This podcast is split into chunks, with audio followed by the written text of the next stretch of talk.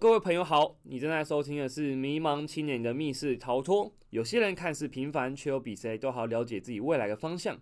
有些人看似成功，却也在茫茫人生中载浮载沉着。我是主持人李梦一，今年二十二岁，十九岁创业成功之后呢，一直在持续追梦的道路上。可能有些人羡慕，可是茫茫人生大海之中呢，谁又何尝不是迷茫青年？迷茫着，人生就像密室逃脱，出口不知道还有多久。不知道还要收集多少线索才能找到方向。每一集我们都找一个年轻人来分享他们成长中的迷惘。有时候真正重要的不一定是我们所完成的那些成就，而是我们所驻足、所迷惘的那些地方了。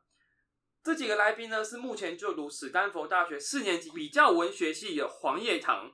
他呢，虽然中学、大学呢都在文学跟语言的方面领域探索。他最近刚录取了史丹佛大学的永续科学与实践研究所。上一集呢，我们比较深入的了解了关于叶堂过去关于关于语言学习啊、文学的实用价值、兴趣的培养，还是社经地位讨论。这一集呢，我们要来多来聊聊，更仔细聊聊他名校标签，还有他接下来的一些迷惘。好，叶堂，在开始之前呢，我想问你一个观众很多问的问题啊，就是你上了史丹佛跟哈佛，就是为什么那年只有你？那要怎么才能办到这件事情？对，呃，其实为什么只为什么当年只有我这个问题，我不是学校，所以我没有办法 很确切的回答。嗯，但是呢，我觉得，呃，当然这幸运的成分也很高，但是我觉得，或许是因为我很一直以来都在努力耕耘我自己的一些东西，那我想要创造出我自己的独特性，这样子。那其实我在成绩方面并没有特别出色，我在考就是 SAT，也就是类似于台湾的学测的时候，也没有特别高分，甚至是低于可以录取的门槛。但是我觉得，呃，可能是我一直在思考，说我可以如何用我自己的方式去呈现，比如说台湾文化，呈现给其呃其他国家的人，或者是一直在思考说我可以怎么样用不同的角度来呈现我自己的个人特质。那或许是因为这样的一些因素，加上幸运的一些元素，然后。呃，让我有这个荣幸可以录取这样一间大学，这样子。好，我想分享一个个人观点哦。不管我们是成功了之后，还是失败了之后再来讨论，其实难免都会有点事后诸葛，所以这也有点像是观众福利啦，这样子。所以呃，当然回答参考就好了。这节重点比较要着重在迷茫上面。大家都觉得这么成功的名校生啊，还申请上了呃，名额只有开放给五个人的研究所。那还有这么多呃过去的成就，梁实秋文学奖史上最年轻得主啊，诸如此类。那你觉得呃人生就像一场密室逃脱，你现在处在一场什么样的密室之中？你遇到的问题是什么啊？嗯，其实我觉得密室它有非常多种，或许是依照议题不同的问题来分类的。那至少呢，我觉得像最近我对于永续、对于环境这个部分特别的感兴趣，也觉得是这是一个非常重要而且迫切的议题。那我觉得至少我认为我现在目前的状态是处于一个假设我的密室呢是一个比如说关于环境议题的一个密室。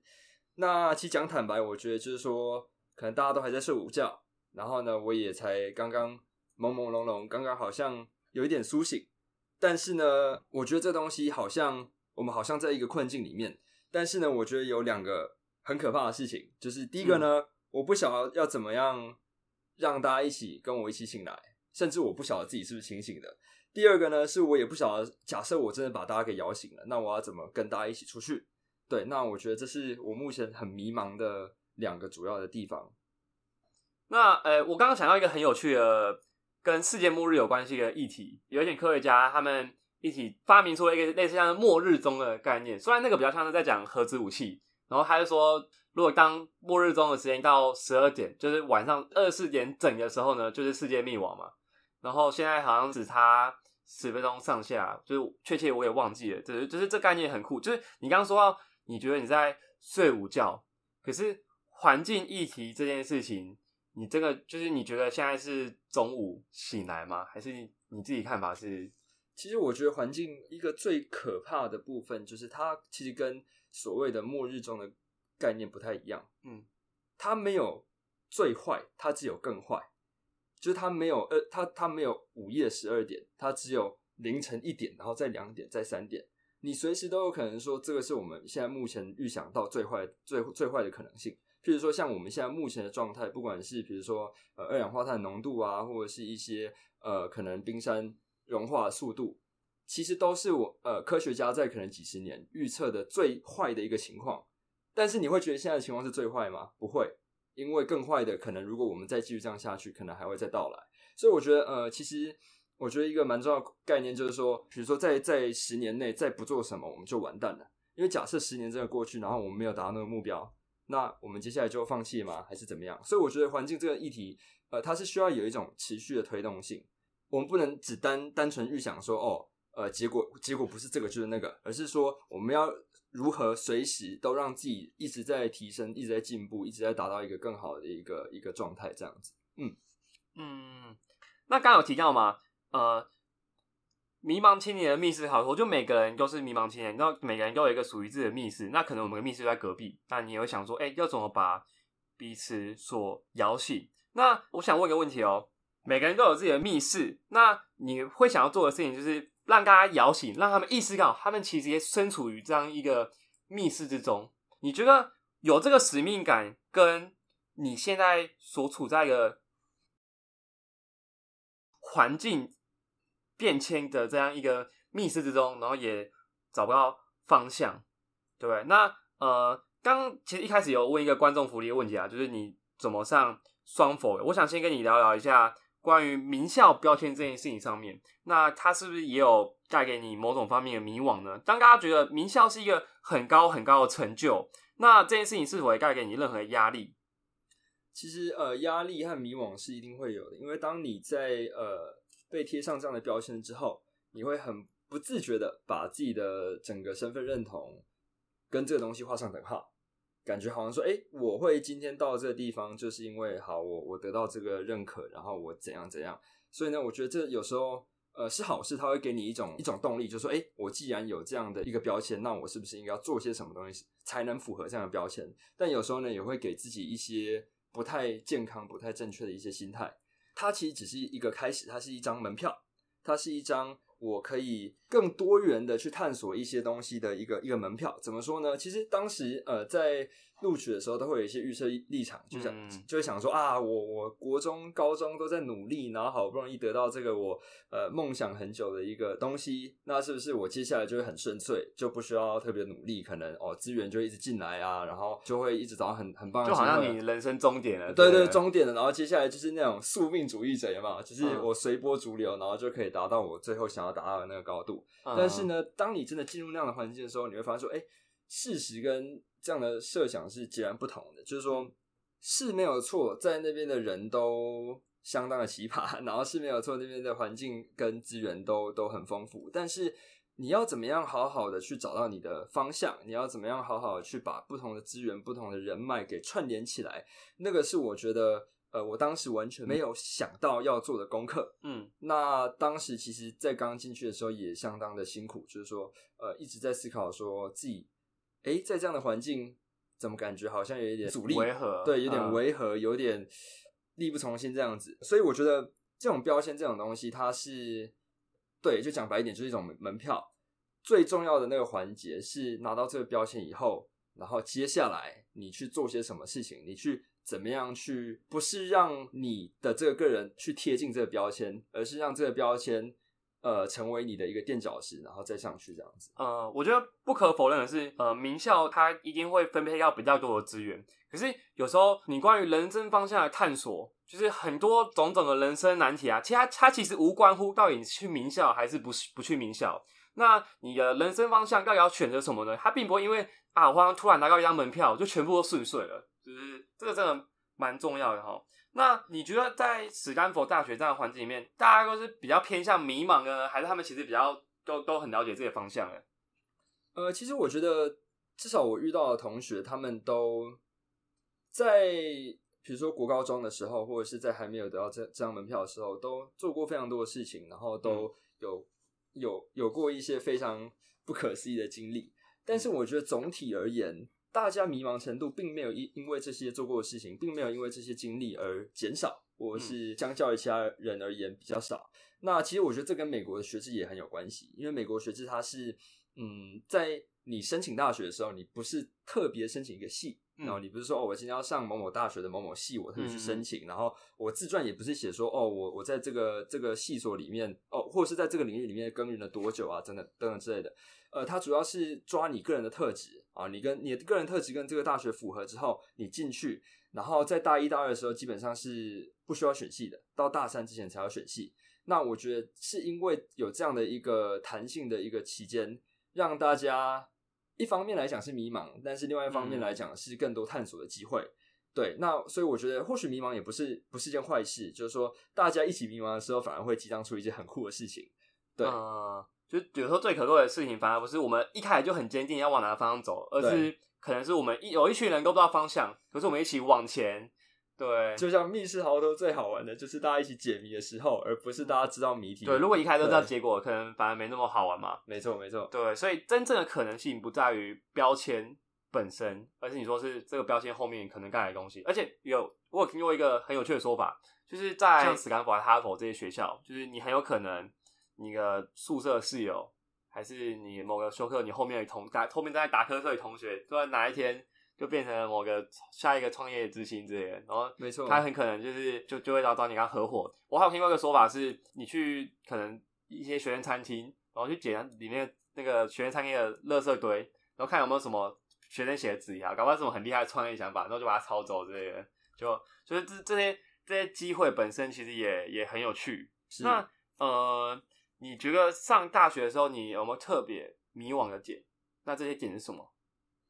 嗯，其实上大学以后，当然第一个部分就是在还没有上大学前的那个预设值，跟上大学后的那个实际状况，这样的一个落差，造成我当时其实是还蛮迷惘的。嗯，呃，主要原因是因为我当初在申请的时候，我就是方向非常明确，就是我想要读文学方面的东西。但是在上大学以后，慢慢接触这个领域，就会一直思考说，哎，这个东西，第一个，它真的是我想要的吗？第二个，就是说。他对于我未来的发展，或是他对于我，我可能想要做一些事情，或者想要为社会的一些贡献，他有直接的关联嘛？所以当时在这些方面其实蛮迷惘的。其实我在跟同学的一些交流之后，在互相比较之后，也会有一些迷茫的感觉。那可能是因为我自己自己个性的关系，我比较没有那么外向，我比较没有那么呃容易，就是很轻松的跟人家相处。所以造成说我没有办法很快速的、很很很顺利的融入每一个每一个群体这样子，所以也会觉得说，哎，那我好像时时刻刻都在错过一些机会，我好像时时刻刻都在都在跟哦某个可能可能创业的机会啊，或者什么做出什么很酷炫的事情的机会啊擦身而过。对，那当时也会造成一些心理的不平衡跟迷惘。嗯，这其实跟我们一般。常理上想的会有点不太一样，很多人会觉得说啊，你那么年轻，假如说好有一个很有名表演是，你拿了史干哎梁实秋文学奖史上最年轻得主，或者说是你很年轻就上史干佛哈佛，还是你过去啊，可能当做担任国际部学生会会长，然后还上过 TED Talk 分享演讲什么，然后就会觉得哎，你完成过，真的做过很多事情，对于你来说，你还是觉得自己是相对来说不了解方向，还是迷惘的。对，这样就其实很有，就有点违反我们一般的常理。这样子，会觉得，哎，你应该很清楚啊，什么比较文学，以前就这么多名士什么的。呃，我觉得当初能有这些机缘，也是除了我自己喜欢做这些事情以外，也是呃别人愿意给我机会。那我觉得还会迷惘的一个点，就是说他们之间串联性到底在哪里，我还不晓得。第二个是他们到到底累积了什么，还是只是就是很多零散的点，对零散的点，然后。或许我现在目前这个状态想要做的事情跟这些东西毫无关联，甚至我过去的经验反而是呃阻碍我现在想要做的事情的一个关键。对，那我觉得这些都是一些我现在还在思考的可能性。嗯，哎，我觉得有个很有趣的观点是，其实很多人会说你过去所做的事情全部都是有意义的，可是我觉得其实不一定是，因为有时候假如说你花了很多时间，我随便举个例子啊，就是可能很多人花很多时间在打工还是什么，就是有些事情它可能是比较机械性的，它不一定是。这个会赋予人生什么意义？那不管是打工，还是你真的去比了什么超级大赛，拿了什么大奖，它其实都是一样的，就是不一定说我们这个一定要像贾博士每个点要扛着一天的大事，就把它连接起来。可是有些点它真的可以是比较琐碎的，而是当然之后你当然有机会可以赋予它意义，可是你不一定可以这样子。那我可以是不是可以这样说？就是不管我们今天在多么优渥的环境之中啊，不管你是在名校还是在非名校，不管你有没有，或是不管你有没有进入大学，好了，就是重点是你自己的认知有没有拉高到下一个层次。就是你有你要有办法认知说，哎，到底现在比较可以发展的方向，还是嗯，我觉得这些东西都是百百种的面向，成功的定义太多了。那促使成功的关键也太多了，所以真的很难以一个很片面的说辞就定义说我因为什么样的因素而成功，或是我因为什么样的元素而失败。那其实我有听过一个说法，其实我们人生未来的一些走向的一些定位都已经固定好了，嗯，但是呢，就好像一本书一样，其实整本书都写好了，但是呢，我没有办法偷偷翻页到后面去看后面发生什么事情。所以我能做，只是把现在的每一页去把它做好来，然后去把它呃尽我最大的可能性把它做出来。那我觉得，嗯，这也是如此，就是说每个人都有每一个每一个人停留在的页面的那个状态，嗯。但是或许每个人的整本书都已经写完了，但是我觉得关键是你有没有认真的把每一页都把它做出来，把每一页都把它活出来。那呃。最终的结果是什么？我觉得反而没有那么重要。对，而且有时候我们过于强调结果，就可能会有一点幸存者偏差的成分在。就是假如说，呃，当初有一科学家想要研究飞机应该要强化什么部位，可以让飞机的失事率降低，然后就他们就来研究这些有回来啊，然后看哪些地方被射到、被那个弹药射到的地方最多，然后他们就发现是那个机翼啊，还是尾巴。这类型的部分，然后他们就决定啊，我那我要把机翼跟机尾这个地方加厚。可是他这样的做法其实完全错，他们不应该开那些平安成功回来的飞机，因为为什么这些平安成功回来的飞机，中间呃那种驾驶舱的部分，那种弹孔会特别少呢？是因为被打到的几乎都没有成功回来的。对，所以我们有时候如果只这种强调这种结果的话，忽略过程的话，很容易就会落入一种幸存者偏差的窠臼之中了。倒果为因。对，那。呃，你刚有提到说你现在比较关注环境议题，你觉得是为什么？你过去比较钻研文学还是语言啊？那现在有这样看似其实没什么关联，那这样的转变是怎么来的？其实这个转变是相当近期的一个转变，嗯，算是今年。呃，今年的寒假呢，应该说上个学年我第一学期跟第二学期在英国交换。那第一学期跟第二学期之间的那个寒假，我读了一本书，他要探讨说有没有可能在纽约生活，然后一年都达到一个呃对环境零影响，甚至是负影响的一个状态。那当时我就影响特别是指负面的那种环境变迁，没错没错没错，对对。那当时对当时这个概念让我很震惊，但令我更震惊一个概念就是说，他提出一个概念就是。环保或者是为环境贡献一份心力，这件事情不一定是一个完全利他的一个概念。它不是哦，我单纯我今天做环保，就好像我在做公益，或者是我要牺牲什么之类的。我觉得最主要一个概念是说，环保是可以让自己更快乐，是可以让自己更满足，是可以让自己的生活品质提升的一个东西。嗯，对，说它交通工具，它可能不开车，它也不搭捷运，它只骑脚踏车或者是走路，或是怎样。那他也因为这样子，一年内完全没有上健身房，但是他让自己的体态变得更好，就类似这样的东西，是可以让自己更满足，但是也可以达到一些环保效果。这听起来其实还蛮违反直觉，因为一般来讲说，我们想要为环境还是为社会人贡献，就必须必然要多付出一点。对，那你可以多举几个例子吗？因为我自己也蛮好奇的。对，其实这有非常多例子。呃，我举一个一个概念好了，比如说今天我们先不要讲疫情的状况，我们先讲没有疫情的状况。好，今天假设，因为现在像外送服务非常的盛行嘛，是。那假设我今天好，我今天在家里面，我在看电视，然后哎，我晚餐时间到了，我想要来吃点东西。那吃点东西呢，自己煮好像也很麻烦，那出去外面餐厅吃好像也不太不太方便。那最最方便选择什么？啊，我就叫外卖。嗯，好，叫外卖来之后呢，可能你因为叫外卖，他可能十分钟送来，你省了出去外面的车程，你可能省了三十分钟或者二十分钟。好，你就很开心，然后你就看着那个什么塑胶袋啊，然后什么塑胶容器啊、塑胶碗啊，什么什么一个一个送来，然后你把它吃完，很开心，然后全部把它丢掉。然后呢，因为你省下了这些时间，这些时间你可以干嘛？你可以耍废，你可以划手机，你可以去睡觉，但你也可以很认真，你也可以去工作，你也可以去工作赚钱。或许你可以因为这半小时的时间多赚了几百块，但是呢，你就算多赚了几百块，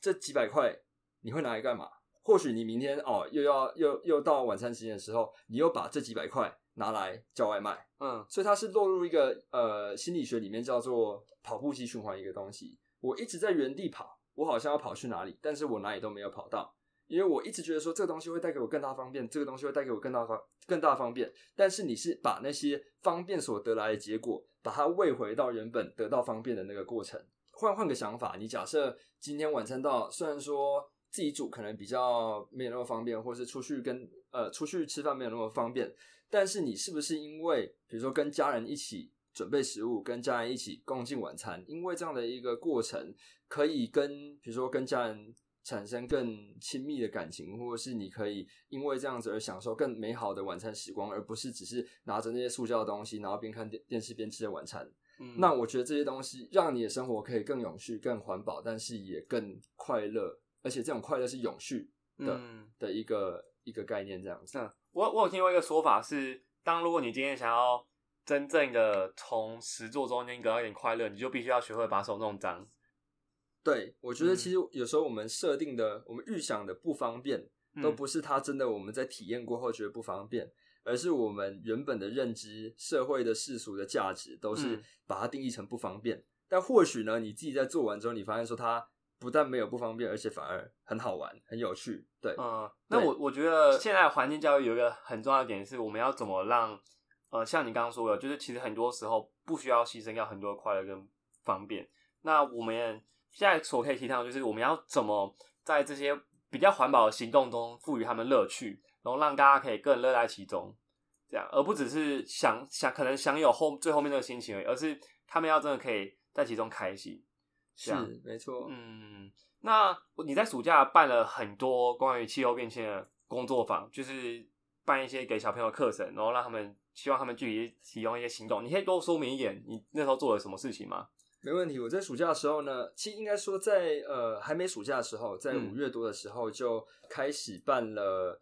不同的永续的或是环境教育的一些工作坊。嗯，那一开始其实只有一两班，那主要这个东西的宗旨就是，就像呃主持人梦一刚刚讲的，在环境教育里面，在做环境或者是做环保的这个行动里面，赋予一些。可能可以让你感受到快乐，或是让你感受到价值的一些东西。但是我觉得还有另外一个部分，我觉得做环境教育或者是推广环境的一些概念需要双管齐下。嗯，一方面是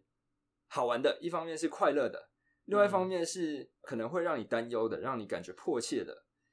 我们对于气候变迁的概念，或是呃全球暖化概念，可能就是哎上升个几度啊，然后可能会会发生什么事情啊？那我们现在做的东西也不一定。有效啊，或者什么之类的。但是当你真的去了解之后，你会发现说，其实我我简单举一个例子就好了，就是地球有非常多的正回馈效应。嗯，不管是呃，比如说冰层反射太阳光的正正回馈效应，或者是海水的正回馈效应，或者是什么种种之类正回正回馈效应，这都会促使说。呃，全球暖化或是气候变迁这样的一一个现象，它是以加速度的方式一直在前进。嗯，所以我们现在感受到的时间轴，我们现在感受到的时间的演进，跟可能十年前是截然不同的。那可能跟十年后也是截然不同的。嗯，那我们要以什么样的心态去一直因应这样的一个急呃一直在加速的一个危机？我觉得这个是很需要去思考跟探讨的。呃，意思是呃，你现在看会比十年前。编辑的速度是也是快很多很多的，没错，编辑起来递编辑时间递增的这样子。对，所以，我们可能可以说，哎，我们从十年前到现在，嗯，那好像我们做这些事情，哎，好像改变了这些东西。那我们也会用，所以这是我我觉得这跟上一集那个历史概念，嗯，很雷同，就是说。你可以从历史学到教训，或是你可以去思考说历史的东西如何搬过来。但是我们必须要认知一个事实，就是说历史的状况跟现在的状况是截然不同的，它的时空背景、它的一些条件是不一样的。所以我们在搬过来的时候，我们要思考说：好，假设我们今天的速度是过去的几倍，那我们要怎么样以同样的倍数的一个行动去应应现在的状况？对，嗯，就是气候变迁其实有个阈值，就是这阈值的意思就是说，它一旦突破了这个界限，那它其实就会不可逆了，它就会加剧。像你刚刚说，一一直无限的回馈，就是有个循环下去，这是一个非常负面，就是对环境非常不好的一个循环。没错，这样子。那呃，听起来有其实还蛮严重的。你觉得现在最主要可以做的事情会有什么？其实我觉得这个不管是个人，不管是群体，不管是国家，不管是社会，每个层面都有每个层面可以做的事情。那我觉得现在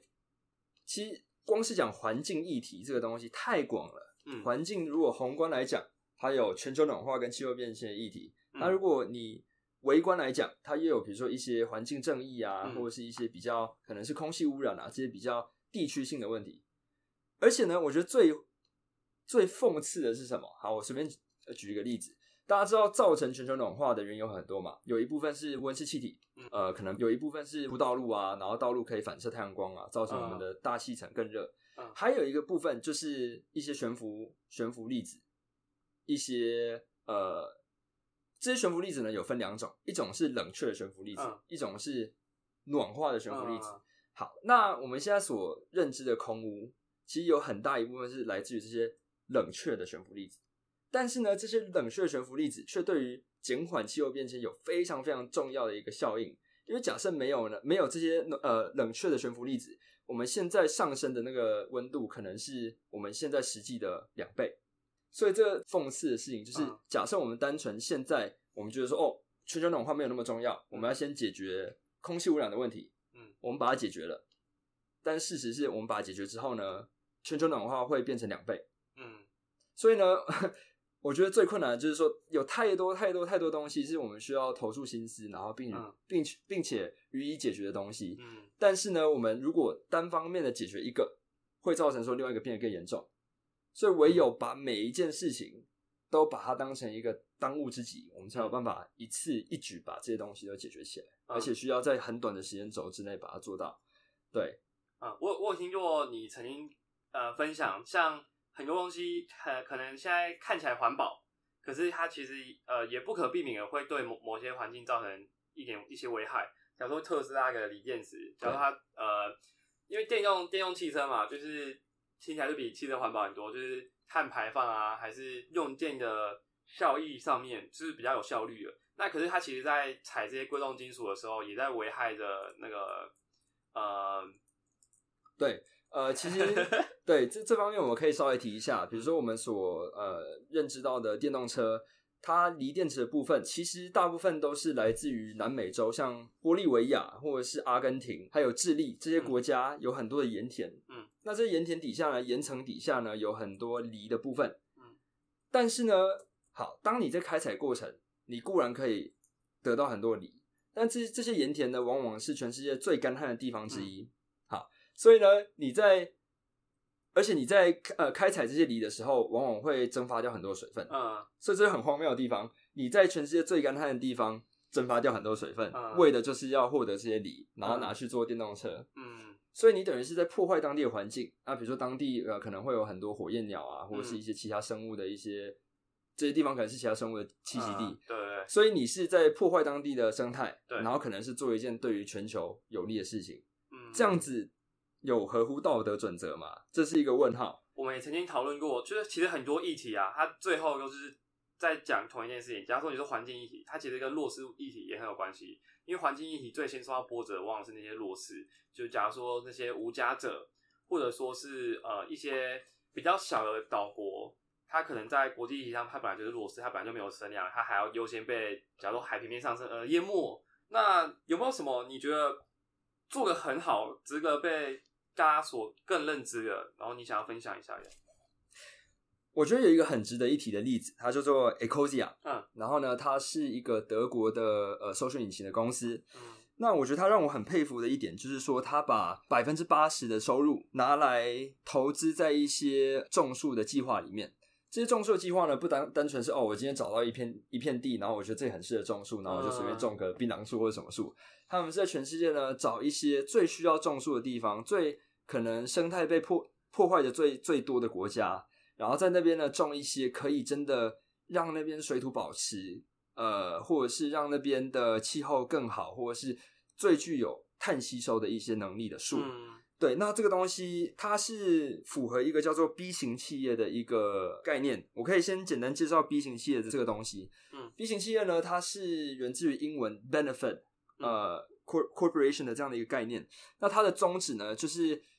你身为一个企业，你最大的核心价值，并不是仅仅限于获利或者是赚钱，还有更多的东西，譬如说我要环境的永续性。或是我要企业本身的员工福利，嗯，或者是我要对社会做出价值，这些东西都是成就一个 B 型企业很重要很重要的一一些要素。那 Ecosia 呢，它刚好有受到这个 B 型企业的肯定，它也自己以身作则，就是它因为伺服器它其实是需要非常非常大的电量，那这些电量呢，很多都是来自于比如说煤矿公司啊，或者是一些呃核能发电厂啊等等。那他们自己呢架设了非常多的太阳能板。然后呢，他们这些太阳能板所可以产产出的呃电力，其实是他们伺服器所需要的两倍以上。嗯，所以他们还可以把这些电力呢再转售给其他人，然后让更多人可以仰赖这些再生能源。对，所以我觉得他们是整个核心的价值以及以及他们的理念，还有他们在做的事情都非常符合环境保护还有减缓气候变迁的这个宗宗旨。那所以我觉得现在我们很需要就是更多这种全球性的这些影响力大的，然后有创意的。很灵巧的这些解决方案，对对对对，嗯，哎，听得出来，其实你对这个议题有感到迫切的需要被解决的时候呢，然后你其实不只是这样感觉，你还多做很多功课，甚至还实际去推广办工作坊，这样。那一开始有提到也会迷惘，说到底不知道做什么嘛？那你现在最近刚录取到了永续科学与实践研究所，那你对后来你自己的发展有什么期望吗？对，其实我之所以还是会感到很迷茫的一个点，就是说，好，我或许呃可以认识 Ecosia 这个东西，我可以认识特斯拉这个东西，我可以认识到很多，或是我可以吸收到很多，比如说我要永续啊，或是我要环保的一些知识以及实践的方法。嗯，但是呢，这些东西假设我自己做不出来，那我还是我还是只是一个理论派，我还是就像以前比较文学，你只是。把这些文学拿出来分析，做一些分析。没错，我还只是我还是只是一个可能会评论的人，但是我不会自己产出。嗯，对。那我觉得我现在的目前状态也是一样，我可能慢慢累积一些这个领域的知识，但是我不知道我可以做什么。嗯，那我很希望我可以透过这次呃研究所这个机会，更加认识到不同的这个领域里面不同的面向，或是更多不同的可能性，然后进而创造出我自己在这个领域里面的价值。那我觉得目前为止，我嗯比较有心的一个方面，就是除了用一些可能比如说特斯拉或者是 Ecosia 这类比较商业模式创新的这个方式去解决这些问题以外，